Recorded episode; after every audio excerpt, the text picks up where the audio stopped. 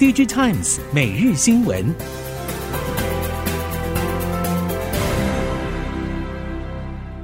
听众朋友您好，欢迎收听 DigiTimes 每日新闻，我是袁长杰，现在为您提供今天科技产业的新闻重点。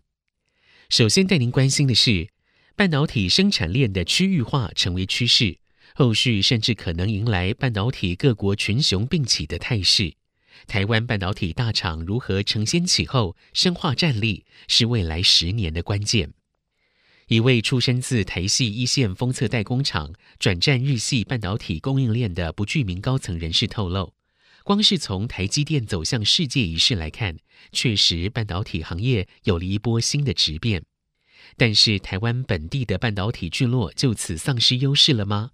熟悉半导体业者表示，台湾最大的差异就是有数个世代的半导体人才前仆后继的投入，对于半导体产业链的市场敏感度、技术专业度、工作敬业度，甚至是追求产品上市的速度等，恐怕不是欧美日系业者在短时间内可以快速赶上的。但要如何维持这些优势，则是目前台湾产官学研各界必须把问题提升到国家战略高度的关键时刻。许多科技巨擘近年积极投入晶片设计。Google 在二零二一年推出了基于 ARM 架构的晶片 Tensor。根据了解，Google 在台湾也设有 IC 设计与伺服器设计团队。业界人士表示，台湾产业对 Google 有吸引力，包括距离台积电近，双方协调产能方便。据悉，Google 自研晶片不止在美国进行，近年也在台湾招募相关人才。二零二一年的时候，就公开宣布 Google Silicon 台湾团队征募中。目前 Google 人才招募网站上，还是可以看到数个 Silicon Engineering 相关职缺。至于母公司 Alphabet 宣布万人裁员计划之后，对台湾分公司的影响为何？目前情势尚未明朗。台积电去年营收高达七百五十九亿美元，超越了英特尔的六百三十一亿美元营收。三星电子整体营收也已经在二零二一年超过了英特尔，面临营收规模与先进制程都技不如人，英特尔执行长 Pat Gelsinger 挑战重重。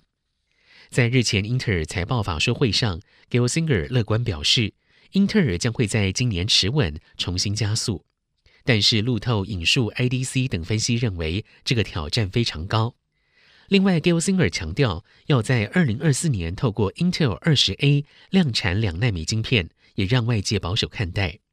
WCCF Tech 认为，英特尔二零二四上半年的制造准备就绪阶段，相当于台积电的风险试产，并不是正式量产与大规模放量。对比台积电与三星，预计在二零二五年迈入两纳米。英特尔如果要透过 Intel 二十 A 迎头赶上，公司上下一心的执行力不可或缺，更是不容出错。英特尔财报大震撼，不止上季亏损，本季也难逃亏损命运。宏基创办人施振荣表示，这个是 PC 产业警讯，也代表 PC 已经到不得不转型的关键。施振荣表示，农历春节期间有两件事是 PC 产业的警讯。第一是惠普大幅裁员，第二是英特尔的财报预警，这都代表了 PC 产业已经到了必须积极转型的时间点。而他也预测，面对超微与台积电的联盟，英特尔会越来越辛苦。面对 PC 产业警讯，他表示，宏碁早已经开始将资源转向发展生活高阶品牌，在三年内，非 PC 业务的获利表现很可能会超过 PC 业务。他强调。事业成功并非技术、资金或团队，而是时机。当时机来时，必须做好准备，因此必须超前部署。三星电机、乐金 Innotech 双双公布了去年第四季财报，受到 IT 需求衰退影响，两家公司去年第四季营业利益年衰退幅度都超过了六成，引起各界关注。综合 ET News、eDaily 等韩国媒体消息。三星电机去年第四季营收大约一点九六兆韩元，年减百分之十九；营业利益一千零一十二亿韩元，年减百分之六十八。乐金 Innotech 去年第四季营收六点五五兆韩元，年增百分之十四点四；营业利益为一千七百亿韩元，年减百分之六十。展望未来，三星电机、乐金 Innotech 都规划以高附加价值产品强化事业竞争力。不过，三星电机着重车用电子、伺服器用 MLCC、半导体封装基板、高阶相机模组；乐金 Innotech 则强调产品与客户结构、全球供应链管理以及通用性产品等领域。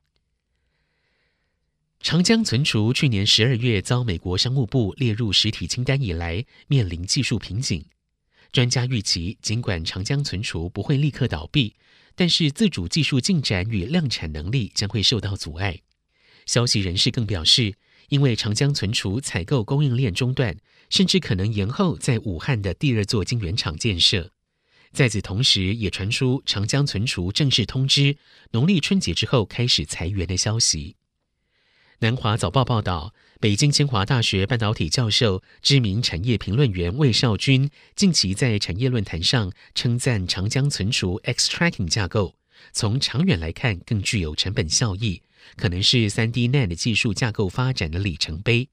但是长江存储无法与科林研发等关键半导体设备供应商开展业务，意味着长江存储在最新 X Tracking 三点零架构 3D NAND 技术的开发中面临巨大的技术障碍。接下来看到手机领域，放眼全球市场，支援 eSIM 服务的智慧手机数量预计从今年的九点八六亿只，到二零二七年大幅增加为三十五亿只。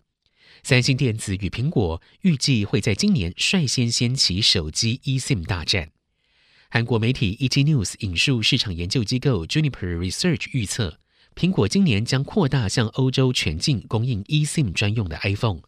使用 eSIM 无需将实体 SIM 卡插入手机，而是透过扫描 QR Code 等方式，将用户资料下载到终端内建的 eSIM 当中。随着苹果扩大 eSIM，不少观察指出，三星、Google 等业者也会开发 eSIM 专用的 Android 终端设备与苹果竞争。